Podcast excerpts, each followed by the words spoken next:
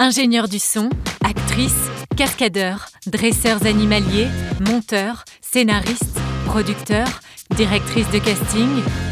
Manessi, l'émission qui met en lumière les femmes et les hommes qui font vivre le cinéma. Salut à tous et bienvenue dans Manessi, le podcast qui braque les projecteurs sur les métiers du cinéma. Aujourd'hui, je reçois Alban de Jourdan. Elle est productrice. Elle fait ses premiers pas en 2002 en tant qu'assistante de production chez EuropaCorp.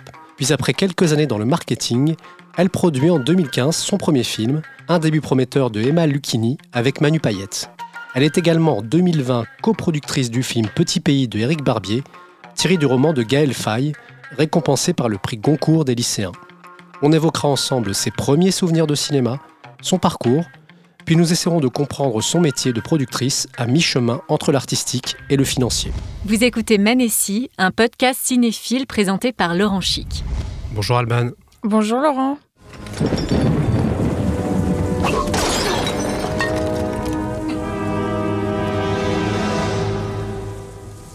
Junior Oui, père. C'est toi, Junior vous en prie, ne m'appelez pas comme ça. Mais qu'est-ce que tu fais ici? Je viens vous chercher, qu'est-ce que vous croyez? Alors l'extrait qu'on vient d'écouter, c'est tiré du Indiana Jones et la dernière croisade qui est sorti en 1989. C'est un film qui est réalisé par Steven Spielberg avec Harrison Ford et Sean Connery. Pourquoi ce film t'a marqué? Euh, c'est tout simplement le premier film que je suis, le premier film adulte que, que j'ai vu au cinéma. Euh, j'ai grandi entourée de, de salles de cinéma. J'ai grandi à Beaubourg et euh, j'y suis pourtant allée très tard et c'était avec ce film. Euh, j'ai passé toute mon enfance à le nez dans les livres et en rentrant dans cette salle de cinéma ce jour-là pour voir le film de Spielberg, voilà, j'ai découvert ce que c'était que le pur divertissement, enfin, j'ai découvert ce que c'était que le cinéma. Et voilà. Et, je suis heureusement tombée sur, sur ce film-là. Alors, tu as un deuxième souvenir de cinéma. On va écouter la bande originale de l'extrait que tu as choisi.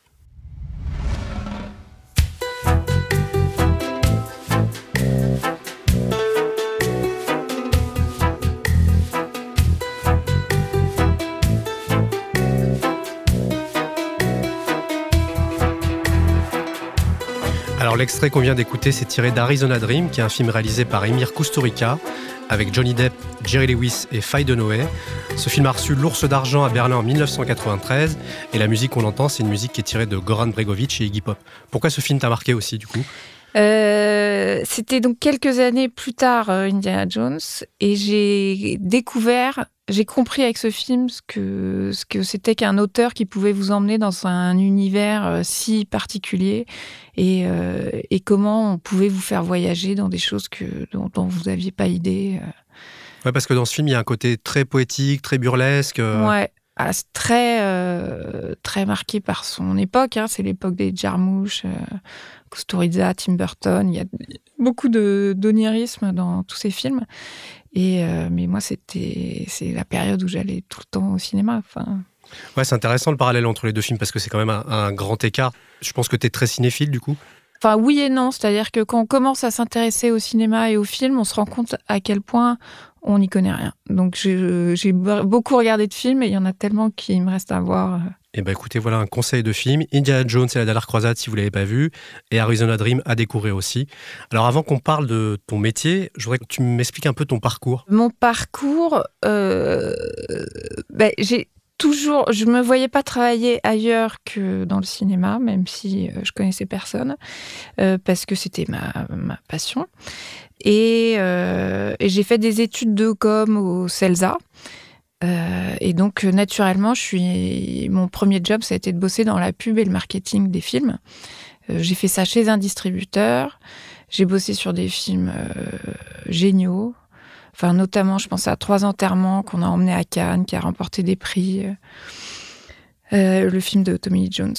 Et, euh, et après, je suis partie en agence de pub. Ça m'amusait beaucoup de travailler sur une trentaine de films par an, de faire les affiches, les campagnes, jusqu'à ce que j'ai envie de porter le film du début à la fin. Parce que la pub, vous êtes là une fois que le film est fini. Ouais, tu voulais porter un projet du début jusqu'à la fin. Voilà. Dans Manessi, il y a une idée de transmission, de partage. On a toujours des enfants qui posent des questions, donc j'ai une question pour toi. Bonjour, je m'appelle Lélia, j'ai 12 ans, euh, je suis en cinquième et je voulais savoir euh, ce qui t'a donné envie d'être productrice. Euh, bonjour. Qu'est-ce qui m'a donné envie d'être productrice? Je pense que si j'avais eu le talent d'être et le talent et la vocation d'être auteur et réalisatrice, euh, j'aurais peut-être fait des films euh, moi-même parce que c'est donc euh, ce qui m'attirait depuis toujours. Un jour peut-être? Pas du tout. Non, non, mais j'ai absolument pas l'appel de ça. Euh, en revanche, euh, accompagner des auteurs pour arriver à faire euh, des films que, qui me plaisent, euh, voilà, ça, c'est ça qui m'intéresse. Et justement, comment tu décrirais ton métier de productrice?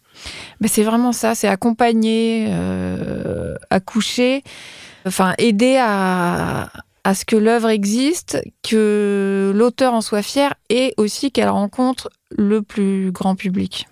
T'es la Enfin, première spectatrice en général du scénario. C'est toi qui le lis en premier? Ouais, ouais. Le, le, le, le producteur est vraiment là du début à la fin du film. C'est la caractéristique de ce qu'on appelle le développement, donc l'écriture du scénario. Donc on, on est là à toutes les étapes de lecture du scénario et on échange avec le, scénariste et ou le réalisateur. Et, et on est là jusqu'à la fin du film, jusqu'à jusqu'au Quand on pense à vos métiers, il y a une partie euh, financière qui entre en jeu, mais il y a aussi une partie artistique qui est très importante. Oui, mais qui est de l'accompagnement, enfin qui, qui, qui est accompagner l'auteur.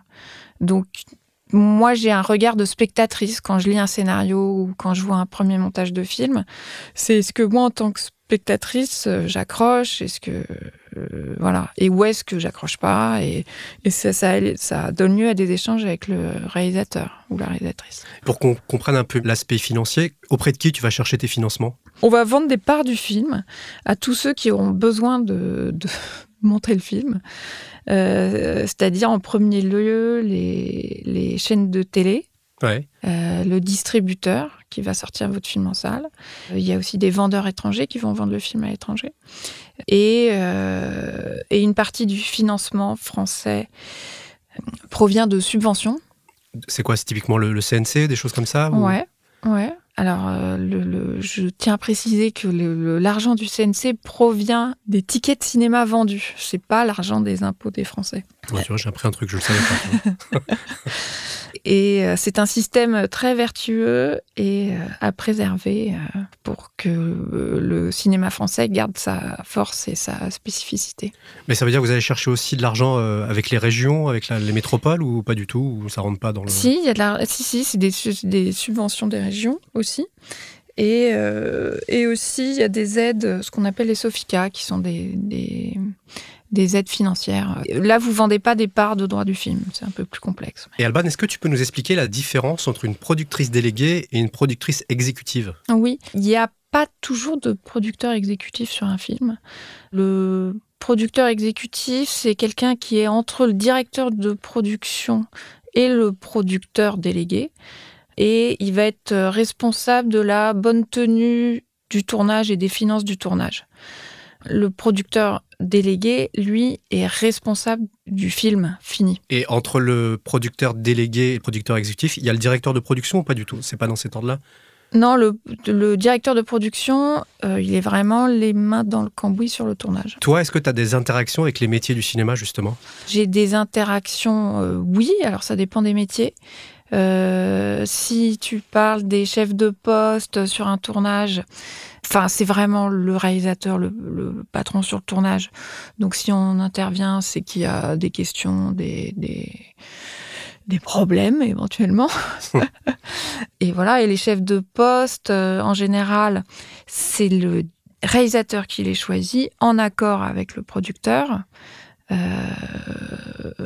ou euh, si le réalisateur n'a à personne, pense à personne pour un, un chef-op, un premier assistant. Tu fais une proposition et... Voilà. D'accord. Mais, mais c'est vraiment euh, c'est un choix qui se fait d'abord par le réalisateur. Et là, il y a une question qui est, je trouve, très très importante qui va être posée par un jeune réalisateur. Bonjour, je me présente Nixon Singa, étudiant à, à- à la FEMIS. Du coup, j'avais une petite question. En tant que productrice, euh, comment vous choisissez vos projets euh, et vos auteurs afin de pouvoir les accompagner? Qu'est-ce qui vous stimule et qu'est-ce qui vous motive? Merci beaucoup. Euh, bonjour. je... Comment est-ce que je choisis les projets?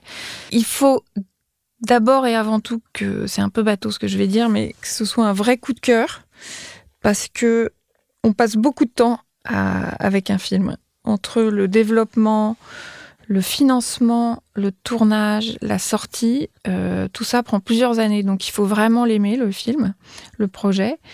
Euh, et il faut avoir des affinités, euh, enfin ça c'est ma vision des choses, avec l'auteur, parce qu'il y a des auteurs qui sont plus ou moins sympathiques et plus ou moins simples. C'est aussi un, comme c'est un vrai partenariat, c'est à la fois le projet et à la fois l'auteur qu'on choisit on se choisit mutuellement. Est-ce que tu peux nous dire quelles sont les qualités pour être une bonne productrice? De ce que j'ai vu, je peux dire que chaque euh, producteur a vraiment sa méthode et sa manière, et ses qualités et ses défauts. Est-ce qu'on doit aimer le cinéma, par exemple? Bah, Il faut être très passionné parce que c'est pas un métier facile. Donc, il faut tenir sur la longueur. Euh, ce qu'on se dit entre nous, c'est qu'on a 14 mauvaises nouvelles pour une bonne nouvelle. Donc il faut, faut avoir le cuir euh, dur. Et oui, il faut avoir la flamme pour y croire, surtout en ce moment surtout en ce moment qui est une période très compliquée. Est-ce qu'il faut être cinéphile Est-ce qu'il faut être passionné de cinéma? Parce que j'imagine qu'il y a des producteurs qui ne sont pas passionnés de cinéma. Euh, il y a des producteurs qui ne sont pas passionnés de cinéma, il y a des réalisateurs qui vont, enfin j'en connais, qui ne vont jamais voir de film non plus. Enfin c'est, c'est vraiment, chacun a sa particularité. Après... Euh, euh, je pense que quand on est producteur, il faut aujourd'hui en France, il faut aller voir beaucoup de films français pour se faire un avis sur. Euh, c'est ce que tu fais toi ou pas du tout bah, c'est ce que je faisais quand les salles étaient ouvertes. Ce qu'on faisait, oui, c'est vrai. Euh, pour voir les, nouveaux acteurs, les, la lumière. Ouais, ouais. Mais là, c'est un piège. C'est-à-dire que quand vous êtes passionné de cinéma, tout d'un coup, vous vous retrouvez dans une salle où vous passez votre, votre heure et demie à analyser le film Ouais, tu n'arrives pas à garder le goût du spectateur. Bah, il faut vraiment que ce soit un chef-d'œuvre pour être emporté maintenant. Ah oui. Ouais. Oui, analyses tout, quoi. Ouais. Ah oui, on n'ira pas au cinéma ensemble. et justement, est-ce que tu peux nous parler de la relation entre la productrice et le réalisateur? Parce que c'est une relation qui est assez importante, j'imagine. Oui, c'est un vrai partenariat. Enfin, une fois qu'on a, qu'on a fait confiance au réalisateur, il faut défendre bec et ongle son projet, tout en n'oubliant pas qu'il y a un public et qu'on fait un produit pour le public. Pardon d'appeler ça un produit. On fait pas une œuvre d'art pour les musées. C'est pas du Bruce Nauman. Ça reste un film euh, qui, qui s'adresse à un grand public. C'est vraiment un art populaire. Quoi. Quand tu choisis un film, tu bases sur quels critères? On va prendre l'exemple de Ils sont vivants de Jérémy Elkaïm qui devrait sortir très prochainement, on espère. Est-ce que tu peux nous dire comment tu as choisi ce film et pourquoi tu l'as choisi? Chaque film a un peu son histoire différente pour arriver au producteur. Ça peut venir d'un scénario, ça peut venir d'un fait divers, ça peut venir d'un réalisateur avec qui on a envie de faire quelque chose. Euh, et, sur le film de Jérémy, donc c'est Marina Foïs qui interprète l'héroïne. Et le projet est vraiment venu d'elle. Elle avait lu euh, un témoignage d'une femme, d'une Calaisienne qui a eu euh, une histoire d'amour avec un Iranien et elle avait envie de l'interpréter. C'est vraiment elle qui a amené le projet. Euh, et c'est avec elle qu'on a très vite euh, discuté avec Jérémy Elkaïm euh, pour construire l'équipe du film. Et justement, Alban, à quel moment on décide de tourner à l'étranger plutôt qu'en France? Qu'est-ce qui fait qu'on choisit de partir à l'étranger? Il y a deux films que j'ai produits ou coproduits qui sont tournés à l'étranger. C'est Petit Pays, dont l'action se déroule au Burundi, et, et le Compromat de Jérôme Salle, dont l'action se déroule en Sibérie. Donc, qui devrait sortir prochainement aussi. Ouais, on vient de finir le tournage, donc le, film n'est pas terminé. Et, donc, on avait besoin de tourner à l'étranger pour les décors. C'est la première et vraie bonne raison pour tourner à l'étranger. Euh, il y a aussi des aides euh, fiscales dans certains pays, mais euh, mais il y en a aussi beaucoup en France, donc Bon, moi, j'essaye de tourner le plus possible en France. Parce que le poste de déco, c'est un poste clé à chaque fois qui revient dans les interviews. Bah, J'ai l'impression que c'est un poste qui est hyper non, important. mais quand, quand vous avez un film qui se tourne au Burundi ou euh, en Sibérie, vous n'allez pas le tourner dans le sud-ouest ou. Non, euh, ça ne marche pas. Est-ce qu'avec l'arrivée des plateformes, ton métier, il a évolué? En fait, le, le métier de producteur de cinéma n'a pas vraiment évolué puisque un film de cinéma, c'est un film qui sort en salle et il peut être vendu dans une deuxième vie à des plateformes, mais ça aurait pu être un, enfin, c'est un guichet comme un autre. En revanche, quand vous devenez producteur d'unitaire pour une plateforme, en, en effet, c'est pas la même chose. C'est un film que vous financez euh, uniquement avec une plateforme et euh, pour lequel, pour le coup, vous êtes un peu plus, selon les, deals, producteur exécutif, euh, tout simplement. Alban, est-ce que la Covid a eu un impact sur ton métier? Euh, Oui, elle a un impact sur mon métier, sur tous les métiers du cinéma notamment. J'ai produit un film qui a démarré en octobre dernier, qu'on a tourné à l'étranger, sur lequel j'ai eu plusieurs sinistres liés au Covid. Donc euh, ça a été compliqué, on a pris du retard, etc. On a adapté nos, nos méthodes de tournage. Euh, donc c'était un peu plus dur. Plus de, plus de contraintes, ça veut dire? Ouais, c'était dur pour les équipes. Il y avait une partie des équipes euh, françaises et il y a eu beaucoup de contraintes pour euh, éviter la propagation du Covid. Donc, masqué évidemment sur le tournage.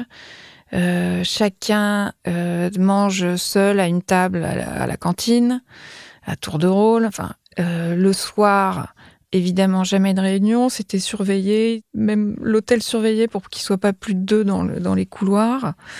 Euh, donc soir et matin, vous êtes seul dans votre chambre. Le week-end, pareil. C'était très difficile. Bah, c'était très dur. C'était très difficile pour les équipes.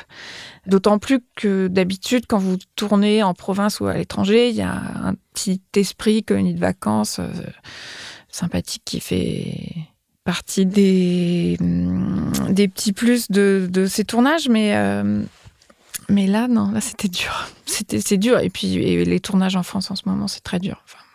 On testait toutes les équipes trois fois par semaine. Non, le, le la premier impact euh, qui nous fait du mal à tous, c'est les, les salles fermées. Parce qu'on est tous euh, enceintes de bébés qui, qui n'arrivent pas, qu'on a très envie de montrer, mais qui n'arrivent pas. En tout cas, on espère que ça va revenir très très vite, cet esprit de tournage, parce que moi qui ai vu quelques tournages à droite à gauche, on sent que c'est vraiment une famille quand on est sur un tournage. Et c'est vrai qu'avec cette histoire de, Covid, c'est un, peu, c'est un peu compliqué. On croise les doigts pour que ça revienne assez vite. Alors j'avais une question à te poser. Quel conseil tu donnerais à un jeune qui veut se lancer dans le métier de producteur? Euh, Sans doute de bien s'entourer. Surtout quand on, est, quand on a peu d'expérience et de connexion dans le cinéma, c'est quand même un milieu de réseau. Moi, ça m'a pris du temps de faire un, pour faire un réseau.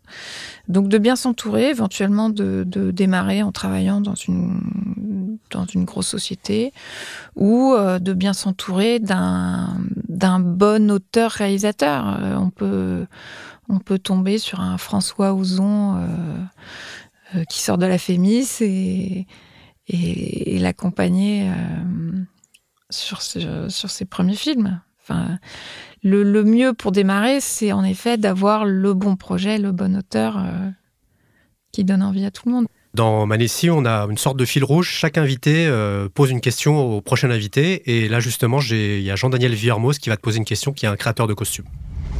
Bonjour Alban. Je suis créateur de costumes depuis pas mal d'années et dernièrement, je me suis trouvé confronté à la parité des chefs de poste au sein d'une équipe. Au début, j'avais été choisi par le metteur en scène et j'ai été exclu de cette équipe par la productrice au nom de la parité. J'ai trouvé ça évidemment facile de mettre une femme au poste de créatrice de costumes, car en général, ce poste est souvent tenu par des femmes. Et comme par hasard, les autres postes clés sont restés tenus par des hommes. Je pense qu'il serait beaucoup plus militant de prendre plus systématiquement des femmes pour des postes comme chef opérateur, chef déco, cadreur, chef machiniste, etc. Pour nous, garçons, s'imposer comme costumier n'est pas toujours très facile. De s'occuper de fringues, de mode est souvent considéré comme une affaire de femmes par les réalisateurs. Alban, que pensez-vous de la parité des chefs de poste dans les équipes de cinéma? Est-ce que vous payez les femmes au même poste de la même façon que les hommes? Pour mon cas, j'ai appris plus tard que la costumière a été payée chef costumière et non créatrice de costumes. Merci. Alors la parité, c'est des sujets qui reviennent énormément ces derniers temps. Et Qu'est-ce que tu peux répondre à Jean-Daniel sur ces deux questions? Euh, bonjour Jean-Daniel. Euh, déjà, je suis désolée de ce qui lui est arrivé. C'est vraiment un effet pervers, euh, comme ça peut exister, d'une nouvelle règle que je trouve en revanche très bonne. C'est-à-dire que je sais que c'est discutable, mais moi je suis pour les quotas euh, quand quand il n'y a pas d'autres euh, Ouais. possibles. Ouais. Euh, et euh, j'étais au début aux assises de 50-50 euh, pour la parité et on discutait de tout, ce- tout ce qui était possible de faire. Et c'est vrai que ce qu'on observait, c'est que il fallait faire l'égalité. Enfin, si on voulait trouver une égalité de, une parité sur les tournages, en effet, c'est pas les postes de costumière, de maquilleuse et de et de coiffeuse auxquels on pensait tout de suite. C'est-à-dire qu'on se disait, Marc, euh, les seuls postes qui soient tenus par des femmes, ce soit ceux-là, il faut qu'on mette en avant les autres. Donc euh, Jean-Daniel a, a subi euh, voilà, un, effet pervers de, de cette nouvelle règle. En fait, l'association 50-50 a permis un bonus à une aide si vous faites travailler euh, des chefs de poste femmes. euh, je crois que c'est la, la moitié sur 10 postes. euh, il faut que la moitié soit des femmes. Et à ce moment-là, vous pouvez bénéficier de bonus. Les grilles de salaire, elles sont les mêmes pour un créateur de costumes et une créatrice de costumes ou pas du tout? Ah bah oui, évidemment. Il y a des tarifs syndicaux qui sont qui sont pas différenciés selon les hommes et les femmes. Après, tout le monde n'est pas payé au tarif syndical. Il y a des gens qui ont plus d'expérience, qui sont mieux payés. C'est moi, je fais pas la différence. Alors Alban, pour qu'on comprenne un, peu mieux ton métier de productrice, est-ce que tu peux nous donner les différentes étapes? Comme je te disais, c'est vraiment, on est vraiment là du début à la fin du film. Donc, euh, il y a une première longue phase de développement où le producteur est en risque. Euh, donc, on accompagne un, scénariste qui, est, qui peut être, qui est souvent le réalisateur ou la réalisatrice, euh, sur plusieurs mois, voire plusieurs années, pour aboutir à un scénario. À partir de ce scénario, on va avec lui monter l'équipe idéale pour le film, c'est-à-dire les acteurs euh, et les, différents chefs de poste. Et vous, vous intervenez dans le choix des acteurs ou pas du tout? On intervient, oui, oui, oui, ça se fait. C'est vraiment un, partenariat, un film. Euh, on intervient, mais on n'impose pas. Euh, donc, vous montez votre équipe de rêve pour faire le film que, vous avez fantasmé depuis euh, plusieurs mois. Et une fois que vous avez cette équipe, euh, le producteur, pour le coup, euh, va euh, chercher les financements auprès des différents, ce qu'on appelle guichets, donc les chaînes de télé, le distributeur, les Sofica, etc. etc. Euh, une fois que vous avez le financement, vous êtes responsable du tournage, de la bonne tenue du tournage et de la bonne fin du film aussi. Donc vous accompagnez le réalisateur et vous faites attention à, ce que ça dépasse pas euh, ce qui était prévu. Après le tournage, il y a le montage aussi qui, prend, qui peut prendre plusieurs mois, qui est une nouvelle écriture du film, Ouais. qui est vraiment euh, gérée par le réalisateur, mais euh, sur lequel euh, vous, vous êtes là aussi pour échanger. Et après, c'est la sortie du film, donc il y a le distributeur de- du film, euh, ouais, pour, pour toute la promotion. Mais euh, c'est le métier du distributeur, donc euh, il, Ça sera faut, les- il faut quand même. euh, Ça sera un prochain épisode de Manessi. Un distributeur, on invitera un distributeur pour en savoir un peu plus. Quelle est l'histoire que tu rêverais de produire? Il y a une auteure avec qui je travaille qui s'appelle Marie Raymond, qui est une auteure de théâtre et metteur en scène de théâtre, qui m'a- qui m'avait fait lire Open de André Agassi. Je ne sais pas si tu as eu l'occasion de le lire, qui est un super bouquin. Mon sosie officiel. Ah Mais il y a sa période perruque euh, Ah, dans, le livre. Euh, ce qui raconte, qui, est, qui, qui il a écrit, donc il parle à la première personne et qui raconte euh, comment un, un homme qui déteste le tennis devient champion du monde de tennis. Et c'est une épopée d'aujourd'hui assez, assez démente. Il ne veut pas vendre les droits. Alban, est-ce que tu peux nous conseiller un livre? Il y a un livre que j'ai adoré qui est sur le cinéma américain des années 70, euh, qui s'appelait en anglais Easy Rider et Raging Bull, qui doit s'appeler Le Nouvel Hollywood en anglais, qui est de. En français, pardon, de Peter Biskind. Euh, et c'est dément. C'est une manière de, de, faire des films qui n'existent plus. Euh, mais c'est très, très excitant à lire. Que dirait la Alban enfant à la Alban adulte sur son parcours? Donc la Alban enfant, elle féliciterait la Alban adulte en fait, parce que Enfin, je travaille dans un métier qui est, qui est ma passion. Quand j'étais enfant, euh, je me voyais pas particulièrement productrice. Je me suis dit à un moment que je serais mécène, ce qui est un peu idiot. Il faut beaucoup d'argent pour être mécène. J'ai pas eu l'occasion de faire fortune avant. Euh, mais, mais bon, euh, la production aujourd'hui, c'est tellement difficile qu'on est, on est proche du mécénat quand même. Euh, voilà, donc je suis contente d'avoir suivi mes rêves d'enfant. Ce qui est un très beau message. C'est très important de pouvoir suivre ses rêves d'enfant. Et qu'est-ce qu'on peut te souhaiter pour le futur, justement? Euh, On peut me souhaiter et nous souhaiter à tous une réouverture des salles imminente. Eh bien écoute, Alban, merci beaucoup d'être venu dans Manessi. Je voudrais faire quelques remerciements avant de terminer. Je voudrais remercier David Lévitan, Nixon Siga, Jean-Daniel Vuillermoz. J'en profite aussi pour dire un grand merci à nos auditeurs. Grâce à vous, Manessi est en pole position dans les catégories interview en France et en Belgique. Merci pour tous vos commentaires positifs qui nous aident à nous améliorer tous les jours. Et à très vite pour un nouvel épisode de Manessi. Au revoir. Au revoir, Alban. Au revoir. Merci beaucoup, Laurent. Les amis, on se retrouve très prochainement avec un nouvel invité pour découvrir son univers. Pour que l'histoire de ce podcast continue, vous pouvez le soutenir en lui attribuant 5 étoiles, notamment sur Apple Podcast. N'hésitez pas à vous abonner. On attend vos commentaires, vos suggestions sur les plateformes dédiées ou sur les réseaux sociaux.